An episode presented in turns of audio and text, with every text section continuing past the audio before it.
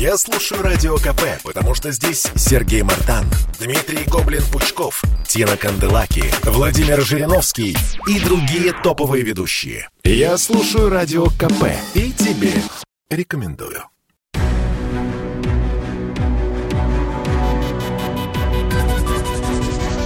Антиковид.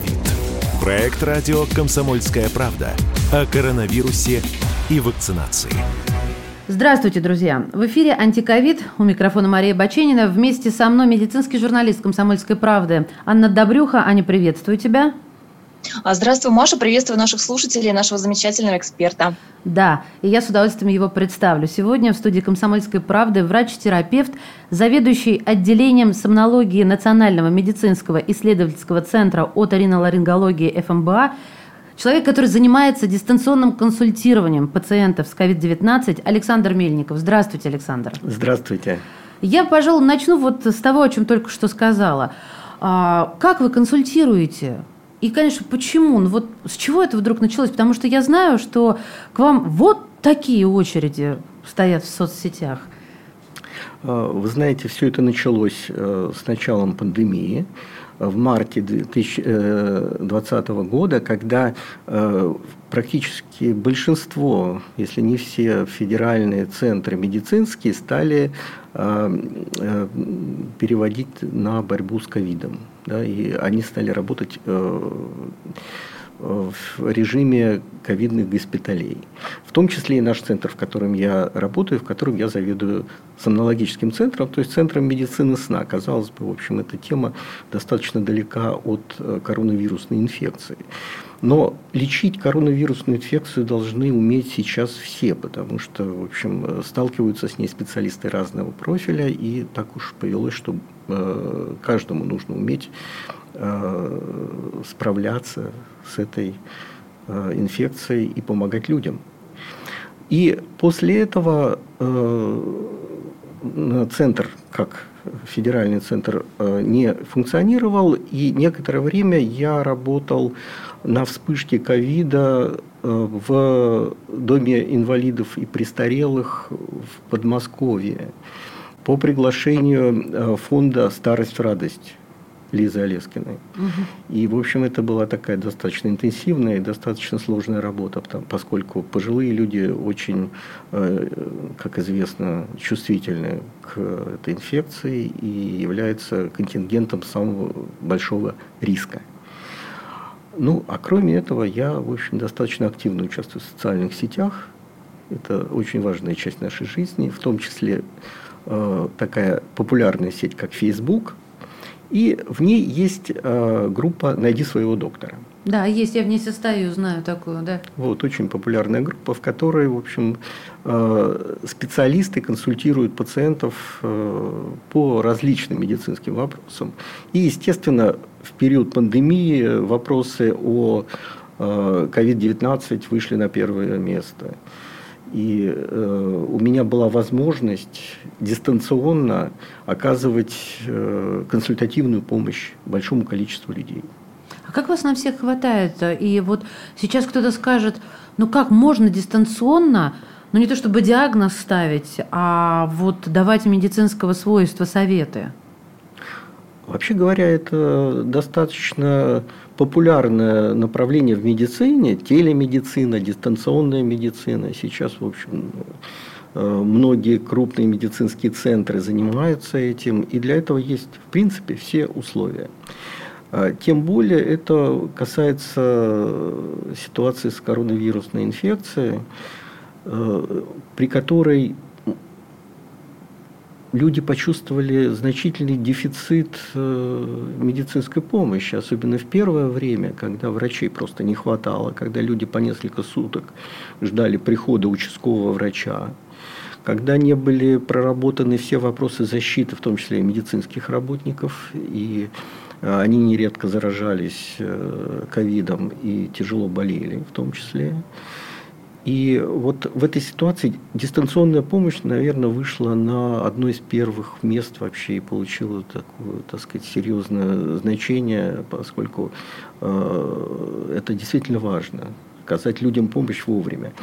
И кроме того, в дальнейшем ну, мы столкнулись с тем, что, э, скажем так, уровень медицинской помощи людям при ковиде оставался на достаточно низком уровне и до сих пор, до сих пор очень много вопросов, которые, на мой взгляд, и на, на взгляд так сказать, большинства э, специалистов, которые занимаются этой проблемой, э, на уровне первичного медицинского звена, на уровне поликлиник решаются неправильно.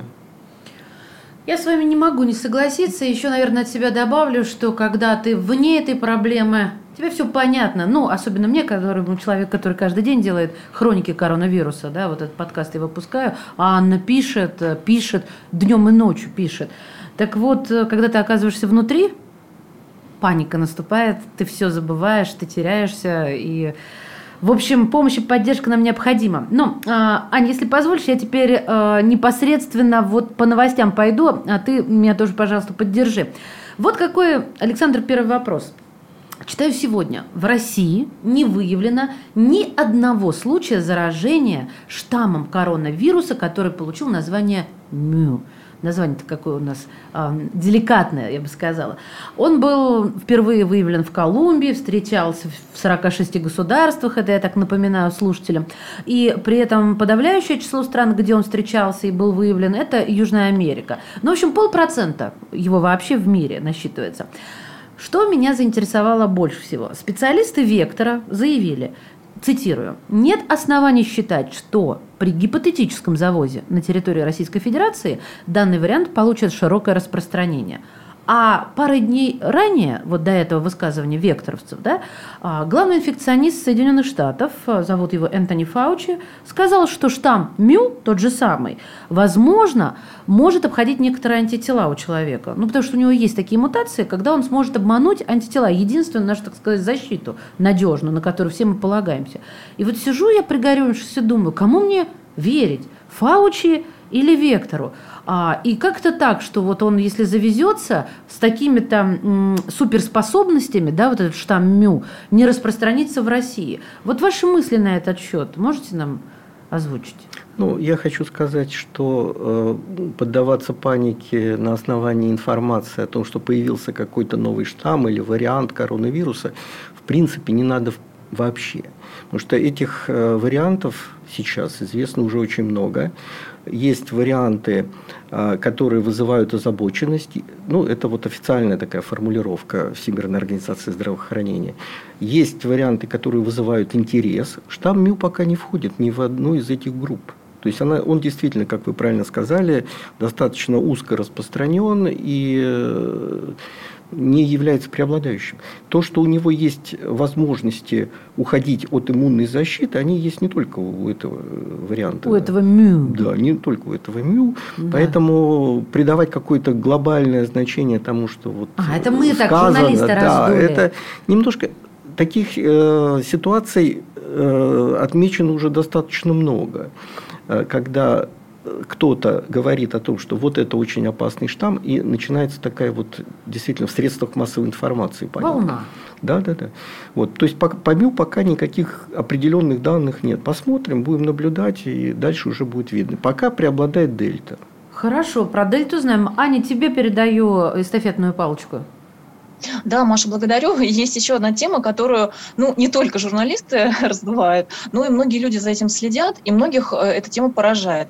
Э, речь идет о статистике по коронавирусу, особенно в нашей стране. Мы вот в каждом номере «Комсомольской правды» в газете публикуем обязательно эту табличку, цифры э, заразившихся, умерших и тех, кто выздоровел. И вот что людей удивляет. У нас уже которую неделю достаточно долго идет снижение количества заболевших, либо оно остается таким же, есть, во всяком случае, уже давно не растет. Если раньше нам говорили, что вот такие высокие цифры, около 800 человек в сутки стабильно, это из-за того, что отложенная смертность, от того, что люди заражались на пике заболеваемости, и вот потом через какое-то время они, к сожалению, погибали. Александр, вы могли бы объяснить, а почему сейчас так долго у нас все равно сохраняются цифры на самом деле жуткие, потому что вот если а, ну, простейшие математические действия произвести, да, то получается около 25 тысяч человек в месяц теряет страна только по официальным данным. Ну и как вы знаете, иногда говорят, каждую минуту от инсультов умирает столько-то. Тут, если посчитать, то каждые две минуты в нашей стране умирает один человек от коронавируса.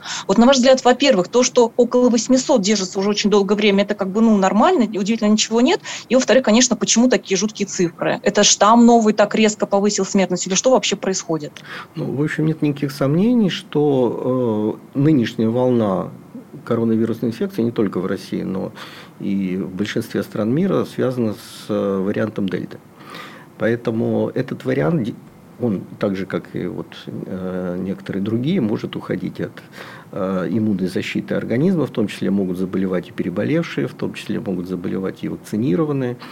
И в этом плане, конечно, он сыграл свою роль после того, как он, так сказать, в Индии зародился, такую, зародился и вызвал угу. очень серьезную Э, вспышку огромную, да, с катастрофическими последствиями, э, он распространился и в России в том числе. Александр, можно я вас здесь перебью? Мы просто сейчас уйдем на небольшую паузу, и вот прям, как говорится, с этой цифры, с этой ноты начнем следующий блок нашей программы, чтобы не перебивать на самом важном месте. То есть э, начали отвечать на вопрос Ани. Аня, ты повторишь его в самом начале. Друзья мои, я напомню, что сегодня в эфире «Комсомольской правды» врач-терапевт, заведующий отделением сомнологии Национального медицинского исследовательского центра центра оториноларингологии ФМБА Александр Мельников. Вернемся к вам, не отключайтесь.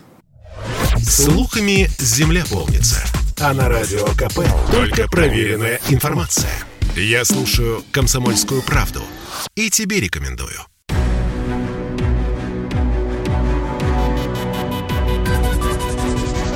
Антиковид. Проект радио «Комсомольская правда» о коронавирусе и вакцинации. Мы возвращаемся в эфир. Снова здравствуйте. У микрофона Мария Баченина. Это час антиковида. Веду я и моя коллега, медицинский журналист «Комсомольской правды» Анна Добрюха. В гостях у нас сегодня врач-терапевт, заведующий отделением сомнологии Национального медицинского исследовательского центра оториноларингологии ФМБА Александр Мельников. Я вас перебила, Александр, прошу прощения. Когда вы начали отвечать э, Анне на ее вопрос, ну почему такая высокая смертность? Я очень сократила, чтобы не тратить время. Вы обвинили штамм Дельта. Я немножко уточню, я не обвинил его в высокой смертности. Да. Это штамм такой серьезный, который, возможно, точно утверждать это нельзя, обладает большей патогенностью, чем некоторые другие штаммы. Но это, так сказать, э, не совсем достоверная информация. Можно точно сказать, что он большей заразностью обладает. Да? То есть люди, заболевшие, более контагиозные, и легче передают его другим людям. Поэтому он и вызвал такую массовую вспышку, в том числе, э, так сказать, распространившуюся на тех, кто какое-то время назад вроде бы уже переболел ковидом, угу. действительно переболел. То есть повторные вот эти варианты заболевания, они стали встречаться достаточно часто, хотя первоначально утверждалось, что, в общем, это единичный случай. Ну, там, если вспомнить то, что было год назад, сейчас это не так, это уже очевидно. Вот, поэтому, да, он э, как бы не, не легче, безусловно, чем другие варианты. И, э, как известно, вообще при ковиде достаточно высокая летальность.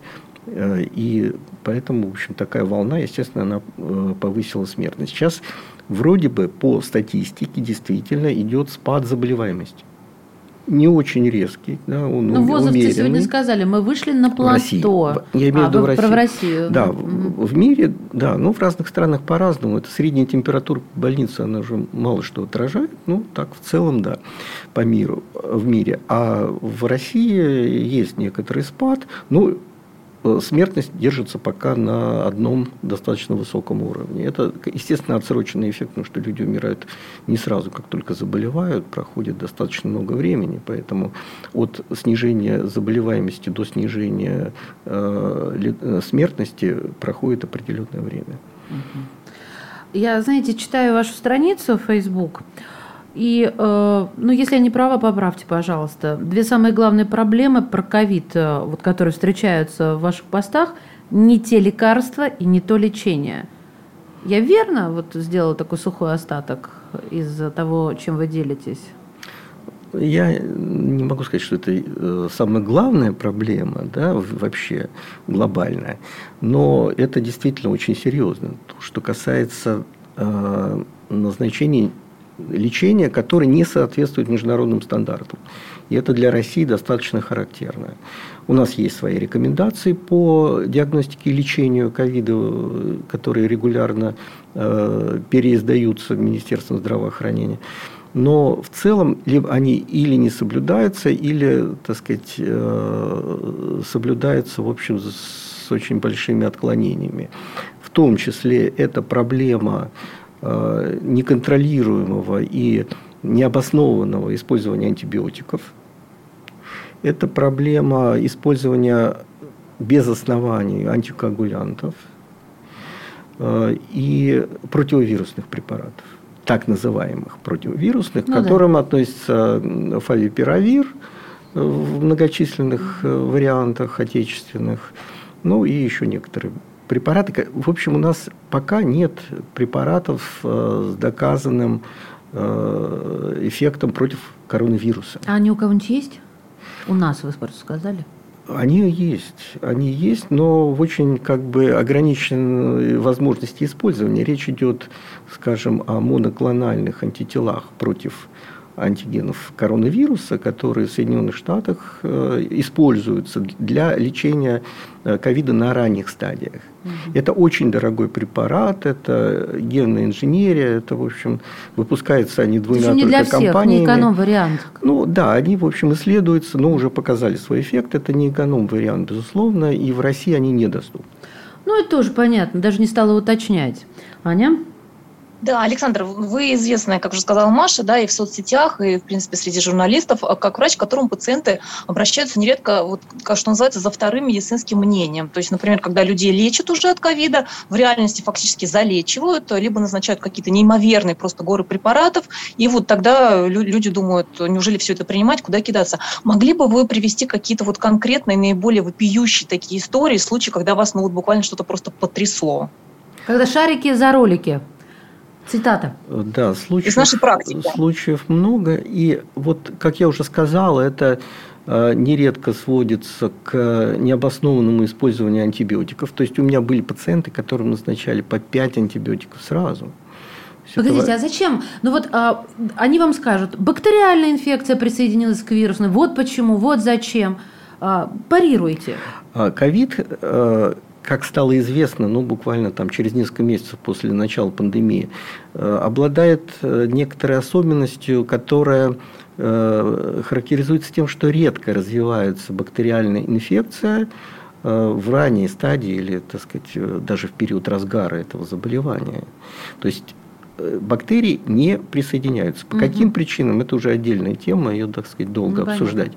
Александр, а можно вот уточнить по поводу, да, все-таки антибиотиков? То, что я лично слышала от некоторых пациентов и врачей, а люди говорят, ну вот, например, есть золотистый стафилококк, он там чуть ли не у каждого второго, если не у первого. И вот такой аргумент, ну, на фоне ковида мы знаем много чего обостряется, и значит, обострилась ситуация с золотистым стафилококком, он резко вредит здоровью, именно на этом основании назначают в самых первых дней антибиотики. Вот это вы как можете прокомментировать? Ну, ни при чем тут золотистый стафилококк и другие бактерии. То есть есть статистика, есть исследования, которые показывают, показали, что при ковиде бактериальная инфекция, ну, на основании большого исследования и анализа нескольких э, исследований, метаанализа так называемого, присоединяется ну, не более чем в 9% случаев. И это касается в основном тяжелых пациентов, которые находятся в реанимационных отделениях больниц, э, где есть внутрибольничная инфекция, где, которые находятся на искусственной вентиляции легких. И в этом случае действительно бактериальная флора, вот она садится уже, так сказать, и проникает в легкие, но э, при этом, э, так сказать, бороться с этой инфекцией очень сложно, потому что эти бактерии, они вообще мало чувствительны к э, антибиотикам, которые угу. обычно применяются, то есть используются антибиотики резерва. А применяя антибиотики в тех случаях, когда это делать не нужно, они просто вот вслепую назначаются сразу иногда, иногда, так сказать, чуть позже, но без оснований, скажем, обнаружили поражение легких, вирусное, коронавирусное поражение легких. Но это просто вот как автомат действует. Э, врач тут же назначает антибиотики. Не, не скажу, что каждый врач, но очень часто. То есть я это вижу вот каждый день. А что? Ну хорошо, ну назначил, ну что для профилактики. Для профилактики. Хлопнул таблеточку, ну что, вам жалко что ли? Что будет-то? Во-первых, профилактики никакой нет. Да? То есть так. эти антибиотики, они не э, приводят к тому, что в дальнейшем не может развиться бактериальная инфекция они э, приводят к развитию антибиотикорезистентности, то есть к нечувствительности антибиотиков вот, к этим антибактериальным средствам. Да, и причем это касается не только тех пациентов, у которых они применяются, а в целом вот, э, всей популяции. То есть э, антибиотики, которые широко используются, они, можно сказать, сейчас уже выбыли из активной такой вот терапии, потому что к ним уже массовая антибиотикорезистентность угу. развилась. Бактерии быстро очень, так сказать, ее в себе вырабатывают. И, э, соответственно, эти препараты, они далеко не безразличны. Это не, ну, скажем, орбидол, вот, когда назначают, ну, ладно, да, смысла никакого, но он не сильно вреден, да, он редко вызывает какие-то серьезные побочные эффекты. А он вот не он, сильно вообще, он я сильно, бы сказала. Да. А, или какие-то там другие, ингаверин, там, я не знаю, ну, да, да. и так далее. Это, это так вот плацебо такое. Но э, антибиотики обладают действительно мощным действием, в том числе на те бактерии, которые нам нужны в кишечнике, вызывают э, соответствующие антибиотик ассоциированные колиты, вплоть до псевдомембранозного, который может к смерти привести. Ну и массу других побочных эффектов. Поэтому это, в общем, не, не то, что можно использовать направо и налево. Но вот сейчас почему-то это, с этим никак не удается справиться. Ну, это, знаете, как в онкологии. Сначала мы все отрежем, чтобы э, человек выжил, а потом будем думать, как с этим жить. Я сейчас никого не пытаюсь обвинить. А, Ань, я полагаю, что у тебя есть доп. вопросы, зная тебя. Да, на самом деле по поводу антибиотиков еще одно, ну, поскольку все-таки действительно очень распространенное лекарство, у нас их многие люди чуть ли не как витаминки едят, приходилось слышать, что после лечения от коронавируса люди буквально ну, очень серьезно страдают, никак не могут вылечиться от э, диареи, которая начинается на фоне вот такого бесконтрольного приема антибиотиков. Александр, вот насколько часто это встречается? И как вообще, вот просто мне прям конкретно задавали вопрос, а как восстанавливаться, если после антибиотиков просто нескончаемая диарея? Ну, вот я уже об этом сказал, да, о том, что не это, пить их, да, начинается. Ну, естественно, прекратить прием антибиотиков. Вообще, если вот назначили человеку антибиотик необоснованно на раннем этапе э, ковида, то его можно прекратить принимать сразу. Не нужно там выдерживать какие-то курсы лечения недельные, как угу. вот рекомендуют. Некоторые думают, что вот если раньше я закончу, будет хуже. Нет. Нужно чем быстрее, тем лучше. Это вот, раз. Сейчас, вот сейчас я вас снова перебью. А два начнем в следующей части. Ну, чтобы не посередине, а, так сказать, на следующей главе. Друзья мои, я еще раз с радостью представляю нашего сегодняшнего гостя. Врач-терапевт, заведующий отделением сомнологии Национального медицинского исследовательского центра оториноларингологии ФМБА Александр Мельников в студии «Комсомольской правды». У микрофона Мария Баченина и вместе со мной медицинский журналист «Комсомольской правды» Анна Добрюха. Этому миру нужен новый герой. И он у нас есть.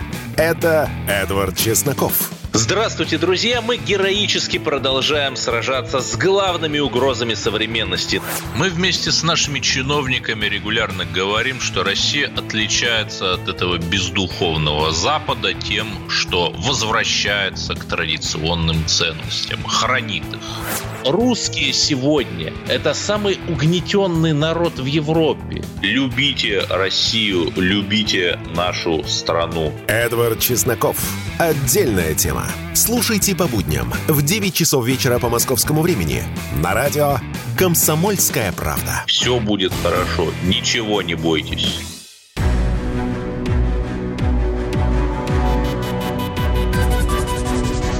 Антиковид. Проект радио «Комсомольская правда» о коронавирусе и вакцинации.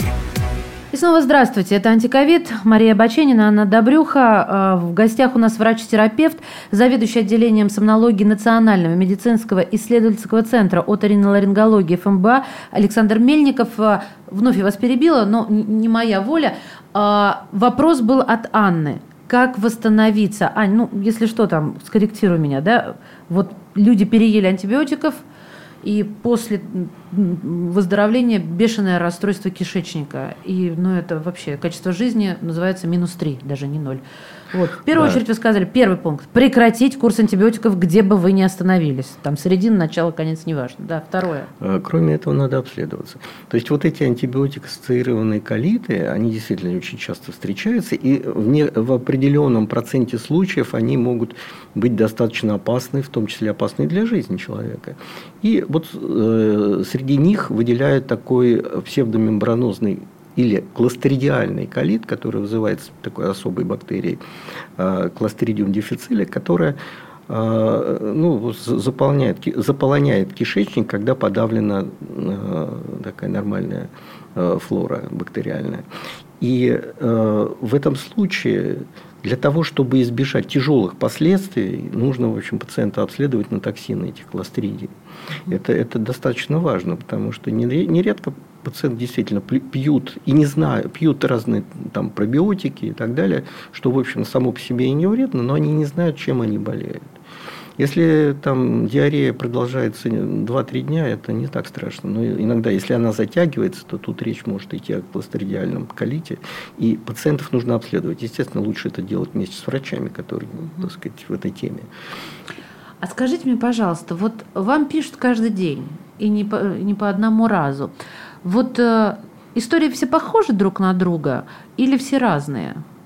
Ну, вот. Наверное, похожих людей вообще нет. Нет, ну я, я сейчас даже не пытаюсь Есть типичные как какие-то Да, истории, типично, да. я об этом имела в виду. Вот, понимаете, раз они есть типичные, то я думаю, расскажи, э, расскажи вы хотя бы какую-то одну схематичную, очень многие узнают себя. Ну вот из последнего что? Что приходило к вам с вопросом о помощи?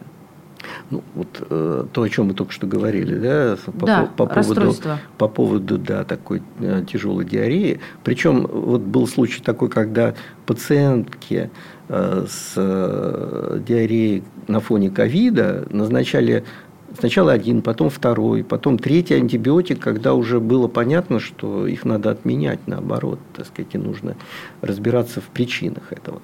Вот такое, такое бывает. Но самый типичный случай – это когда человек заболевает, когда он болеет, так сказать, несколько дней, к нему приходит врач, ну, берут мазок, там, подтверждают или не подтверждают ковид, ну, и сразу назначают целый э, комплекс Говорите, комплекс. Пакет лекарств. Пакет, да. Пакет да. приносит врач. Это вот так, в такая Москве. социальная помощь да, да, в Москве, да. когда э, врач не может прийти с пустыми руками. Это как-то вот даже пациентами уже воспринимается негативно, и они иногда жалуются, что вот а мне не принесли лекарства. Читали, вот да. приносят лекарства. Какие? Значит, вот это самый фавипиравир в разных вариантах. Это антибиотик какой-то, да, вот один из антибиотиков. Орбидольчик это тогда еще. Орбидольчик иногда и антикоагулянты, пероральные таблет, таблетированные антикоагулянты, которые вот тоже всем подряд назначают. Хотя в этом нет никакой необходимости. Вот здесь, пожалуйста, поподробнее. Сейчас же вам скажут люди, да как же вам не стыдно? Самое главное, одна из самых главных, уточню, проблем – это тромбообразование. Кровь густеет, и поэтому врачи назначают антикоагулянты. А я Александру зимой, когда заболела моя мама, это сносочка от Баченины, отправила фотографии ее тела, когда от антикоагулянтов у человека пошли разводы красные по телу. То есть мы думали, что это так разжижается кровь или аллергия, вот это та самая паника. Ну вот, собственно, почему не, нужно, вот, не глядя антикоагулянты? А иногда назначают амбулаторные и не таблетированные антикоагулянты, а инъекционные, которые, в общем, достаточно мощно действуют. И в чем проблема с антикоагулянтами? Ну, понятно из э, как бы, их э, предназначения. Это препараты, которые не только препятствуют тромбообразованию, но и могут вызывать кровотечение, осложнения в виде кровотечений. Начиная от носовых там, каких-то достаточно безобидных и заканчивая кровоизлиянием в мозг. А То хорошо, есть... какие тогда нужно провести э, анализы, прежде чем их назначать? Вот чтобы не не глядя, а глядя. Дело в том, что сейчас э, как бы консенсусом э, такая позиция достигнута в медицине вообще мировой, что пациенты, госпитализированные в стационар, то есть по определению с достаточно тяжелым течением COVID-19, должны получать в профилактической дозе э, препараты из группы антикоагулянтов, инъекционные. Ну, это, это так сказать, низкомолекулярные гепарины прежде всего.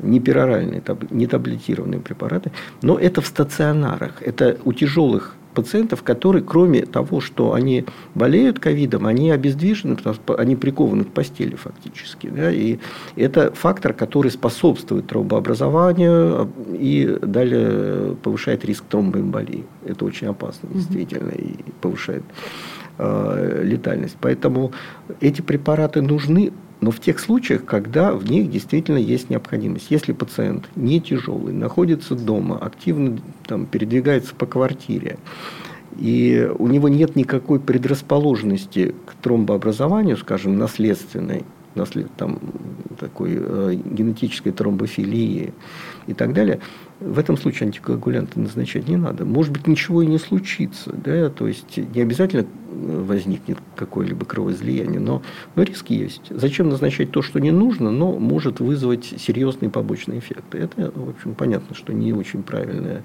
тактика. Аня? Александр, и есть, да, если говорить о лекарствах, есть еще одно модное поветрие, это гормональные противовоспалительные препараты, причем люди дома, сидя, если у них повышается температура очень, держится какое-то время очень высокой, то они начинают э, принимать ну, тот же дексаметазон и вот что-то из этой группы. Вот что скажете на этот счет, чем это может быть опасно? Может быть, были у вас какие-то случаи, примеры? Дексаметазон – это препарат, который действительно показал эффективность при COVID-19. Это известно, это показано, так сказать, э, в исследованиях э, таких э, правильно организованных, рандомизированных. И он действительно сейчас широко применяется, но применяться он должен где? Он опять же должен применяться в стационарах. То есть кон... это препарат, который только под наблюдением врачей? Под наблюдением врачей. Кроме того, в результате исследований выяснено, что он дает эффект в тех случаях, когда пациент уже нуждается в кислородотерапии. То есть пациенты с выраженной дыхательной недостаточностью. Получая дексаметазон, они выздоравливают быстрее, их состояние стабилизируется. Для пациентов, у которых дыхательной недостаточности нет, Э, эффекта дексаметазона также нет. Но это вот результаты исследований. Поэтому, когда люди назначают принимать, особенно бесконтрольно эти препараты, они, в общем, могут только навредить себе. Тем более, что это лекарство очень активное, и это лекарство, которое обладает еще большим количеством, большей частотой побочных эффектов, чем э, антибиотики. Знаете, какой у меня вопрос назрел? Вот лежит человек в больнице, лежит, вроде бы под руковод, по, простите, под наблюдением врачей. Лечат, трудятся люди, а лучше не становится. Вот что ему делать? Потому что в этом случае я даже не знаю, вот я просто таких историй начиталась. А, я, я не понимаю, что встать и уйти не может, он ковидный. Вот как, так, как быть-то, когда, ну вот сегодня только я получила, да, не знают, что делать, ответ – что ему делать? Это его жизнь. Она у него одна. Априори мы будем считать, что пациента правильно лечат. Давайте, Те да, препараты, такие, которые да. нужно, квалифицированные специалисты, ну, как мы знаем хорошо, умирают пациенты и в самых лучших больницах, и не в России, и в Америке, и в Европе, где угодно. Так. Как бы их ни лечили с, с использованием всего того опыта, который на, накоплен, надо понимать, что бывают действительно такие вот случаи, когда э, течение приобретает катастрофический характер, прогрессирует там, цитокиновый шторм, не удается с ним справиться ни кортикостероидами, ни антицитокиновыми препаратами. И ну, вот наступает фатальный исход.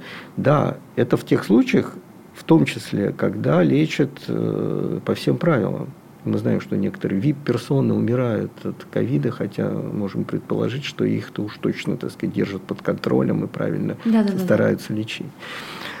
И э, ну, другой вопрос, когда лечат не так, как надо. Да. Вот как это понять? Но это понять очень сложно. Это очень сложно понять, если не анализировать всю информацию, которая есть, э, которая касается этого конкретного пациента. То есть, если вот кто-то говорит, меня лечат э, в больнице, в там номер такой-то, угу.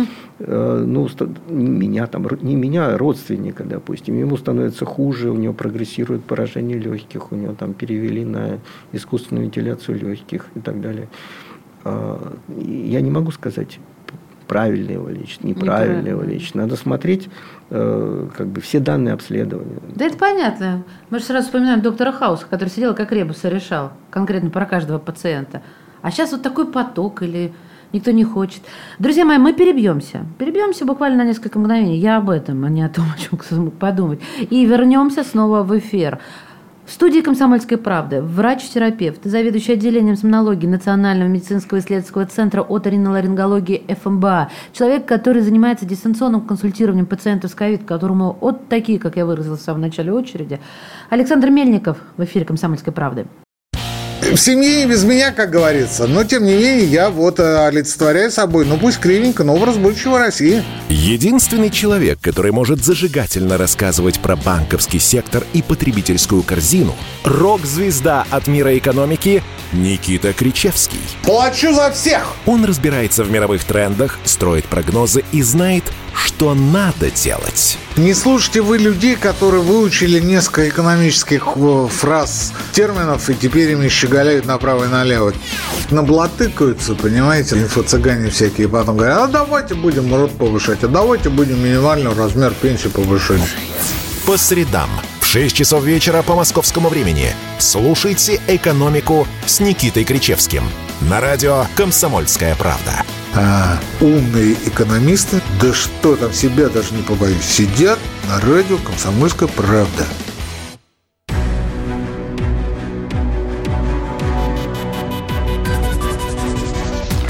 Антиковид.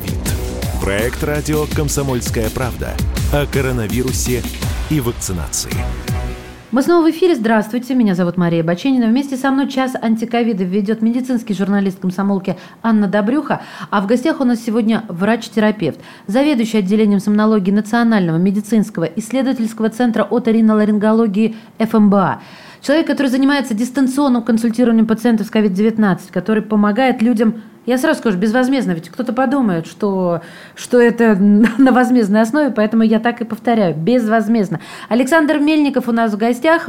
Аня, последний вопрос был мой, поэтому начинаешь в, этом, в этой части ты, прошу тебя. Благодарю, Маша. И хочу продолжить тему, начатую вот в прошлой части программы. А, люди, которые тяжело болеют ковидом, ну, собственно, даже и те, кто более-менее легко переносит, нередко говорят о том, что они не только физически сильно страдают, но и э, нарушаются какие-то, видимо, психологические, в психике какие-то процессы. То есть люди жалуются на состояние, на тяжелейшую подавленность, э, тоску, тревогу и так далее.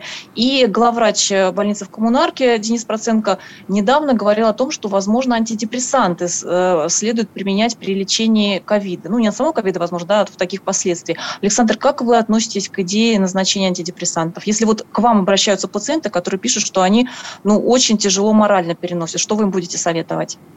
В данном случае речь идет, наверное, наверное, уже о пациентах, которые э, перенесли ковид, да, которые выздоровели, казалось бы, да, но у них остались определенные остаточные явления. В этом случае надо назначать в том числе антидепрессанты в тех случаях, когда они необходимы, под контролем, соответственно, врача, психиатра или психотерапевта, который в этих препаратах, так сказать, разбирается и может контролировать их эффект. Если в этом есть необходимость, то, естественно, к наблюдению, лечению постковидных больных должны э, привлекаться различные специалисты. И, в общем, считается, вот я, кстати, что... об этом хотела уточнить, Аня. Вот я думаю, я вот прямо сейчас попаду в яблочко. А, потому что мэр говорит – Диспансеризация доступна всем переболевшим ковидом. Мэр Москвы, да, чтобы люди из других городов понимали. Вот это же вы сейчас тоже про постковидную вещь говорили, а я сюда присовокуплю э, диспансеризацию. Что, какой она должна быть, чтобы это не было формализмом? Есть у меня опасения, что здесь поставил галочку, здесь, ага, всех прошел как медосмотр да, перед, да. перед сдачей на право или в армию. А здесь вот, вот действительно, как это должно быть на самом деле? Ну, вообще диспансеризация – это такое достаточно э, сложное понятие, в принципе, в медицине. Угу. Она не всегда бывает полезной. Надо сказать. Да? То есть в тех случаях, когда идет какой-то скрининг определенных заболеваний, это, это хорошо. Я видел эту программу диспансеризации, которая сейчас внедряется, она, в общем, очень формализована и э, предлагается все подряд там, всем, всем людям, да, переболевшим, кто обращается. Да, да, да. Не все это нужно, да, что-то из этого не нужно, кому-то нужно совсем другое. Э, и должны квалифицированные специалисты, подготовленные, оценивать то, что необходимо конкретному пациенту. Да. У одного, допустим, нарушено обоняние, у другого есть депрессия, у третьего выпадают волосы и так далее.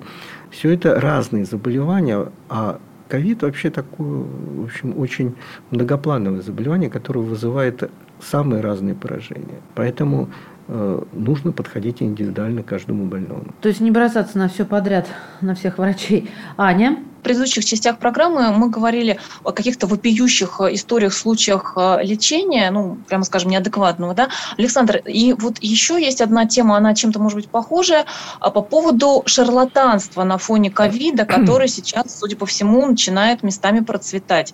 А вы у себя выкладывали а, в соцсети один из постов, были сильно возмущены. А, думаю, если люди прочитают, то присоединятся к этому. Могли бы вы привести примеры вот таких совершенно каких-то жутких ситуаций, когда на людях, у которых тяжелейшие проблемы со здоровьем, начинают наживаться именно под соусом ковида? Да, такие примеры есть. Не могу сказать, что это приобрело такой уж слишком массовый характер. Да? все-таки люди немножко так становятся медицински образованы, хотя есть некоторые, так сказать, Э, клиники, в кавычках, которые специализируются на шарлатанских методах. И Родина щедро поила меня березовым соком да, от да, ковида, да. Вот, и такие, да, ко мне обращались люди, которым приходили специалисты из, опять же, в кавычках, из этих клиник. Причем, на самом деле, это дипломированные специалисты, в общем, медики, врачи, которые вот... Сейчас не говорите, что не уверовали. И э, предлагали некие такие вот загадочные методы лечения – за весьма э, большие суммы денег. А можете ну, пример привести? Вот какого типа, чтобы люди узнали, если вдруг к ним придут? Ну, я сейчас не, не буду, так сказать, называть конкретную, конкретную клинику. Нет, ну не конкретно. Чего Нет, не предлагали метода. лечиться? Да, метод, метод. Нет, да, в таких случаях речь идет о каких-то собственных индивидуализированных методах э, после определенного якобы обследования так сказать, назначается то, что может спасти человека от, э, так сказать, повысить его качество жизни и вообще спасти его от смерти. Это какая-то гомеопатия есть, или подорожники. Э, или физиотерапия. Да. Что это? Вот это, что, что это такое? Это Нет, ну там... понятно, что не гомеопатия, потому что, в общем, гомеоп... понятно, что в тяжелых случаях гомеопатия бесполезная. И вообще э, бесполезная. То есть да? это то, что может даже вред нанести, вы хотите сказать, назначается, а не просто ничего не сделать? Я не могу ничего сказать, потому что это, это no-name да, препараты, uh-huh. э, которые предлагаются вот определенными, определенными клиниками якобы э, специализирующимся на этом. И тут масса всяких, так сказать, идет мудреных э, терминологических новообразований, э, которые, так сказать, якобы помогут человеку так сказать, быстро выздороветь. Угу. При этом первоначально человек, естественно, запугивается. Ему говорят, что очень все плохо, что если ничего не делать, то будет катастрофа. Вот давайте мы, так сказать, вам поможем за там, несколько, несколько сот тысяч рублей. Да, если вы не можете, мы поможем вам взять кредит. Знакома тебе, Анна? Мне вот да, например, знакома. А... Да, Маша, а что еще знакомо? А вот э, по поводу таких предлагаемых программ очень часто, например, людей заманивают в санатории и говорят, что очень эффективно помогает восстанавливаться от коронавируса комплекс э, физиотерапевтических каких-то процедур. Вот, но известно, что доказательная медицина несколько скептически, в принципе, относится к физиотерапии. Вот, Александр, вы что скажете об эффективности таких процедур самых разных? Я тоже скептически отношусь к физиотерапии не вообще. Но солнышко, это, да? Это вообще да, даже не проблема ковида. Да, вообще такое массовое санаторно-курортное лечение, это, ну, в общем, в определенной степени профанация такая. Оно не, не то чтобы вредно было, да, в большинстве случаев не очень вредно. Вот. Но используется очень широко без всякого эффекта. Хотя, конечно, отдохнуть в хороших условиях и так сказать, э, получить какие-то бальные процедуры, это неплохо. Ну, такой спа-курорт. Вот. При ковиде это тоже то же самое. То есть обычные физиотерапевтические процедуры для последствий ковида не актуальны. Здесь надо э, как мы уже говорили, разбираться с каждым пациентом, с каждой, так сказать, э, жалобой его патологией. Прежде чем перейти к нашей традиционной рубрике «Прогноз от эксперта», ну, в данном случае прогноз на осенний сезон курортный наш. А, вы знаете, я вот о чем хотела вас спросить. И, э, из прочитанного, как говорится. Тут, в общем-то, тоже не буду имена называть. А хотя почему? Ну, ну ведь выдает же Яндекс, да, врач-инфекционист, главный врач, клиника диагностической лаборатории. И вот если бы вот этого не было, я бы серьезнее отнеслась. Но это вот как бы вот попахивает джинсой, когда появляется лаборатория инвитро Сибирь, Угу. Коммерческая лаборатория. Андрей Поздняков заявил о необходимости сезонной вакцинации против гриппа на фоне ковида. Потому что может, э, если кто-то заболеет гриппом, создать очень сильную нагрузку на организм. Если э, будет некая такая микст инфекция, и э, она может стать огромной проблемой, потому что и вирус гриппа, и SARS-CoV-2 размножаются клетках внутренней оболочки сосуда, повреждают ее, разносясь кровотоком и так далее, и так далее. Вот я и хотела, так сказать, эм, уточнить у вас, рекомендуете ли вы делать эм, прививку от гриппа, помимо прививки э, против ковида, и как они сочетабельны, несочетабельны, и вот действительно это микс, инфе, микст, господи помилуй, инфекция а, может быть и стать бы серьезной проблемой осенью, когда начнется эпидемия гриппа наша? Пока это совершенно непредсказуемо. Да? То есть мы знаем, что в прошлом сезоне, да, в первый год существования ковида и пандемии э, коронавирусной, э, гриппа не было. То есть грипп был да, вытеснен полностью практически, и ну, случаи заболеваемости гриппом были единичными, в общем, никакой не было ни эпидемии, ни, дай бог, так сказать, ни вспышки нигде. Да, то есть э, все занял коронавирус. Что будет в этом году, пока еще говорить рано.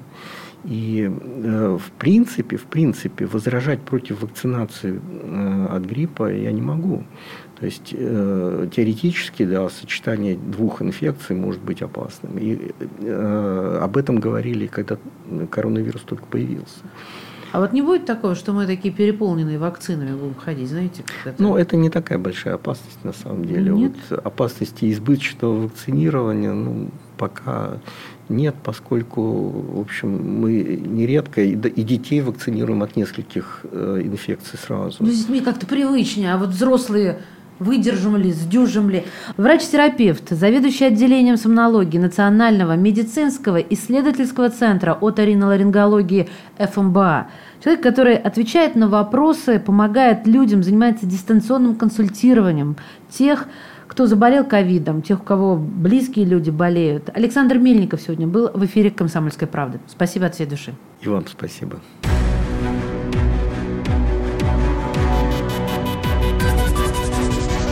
Антиковид. Проект радио «Комсомольская правда» о коронавирусе и вакцинации.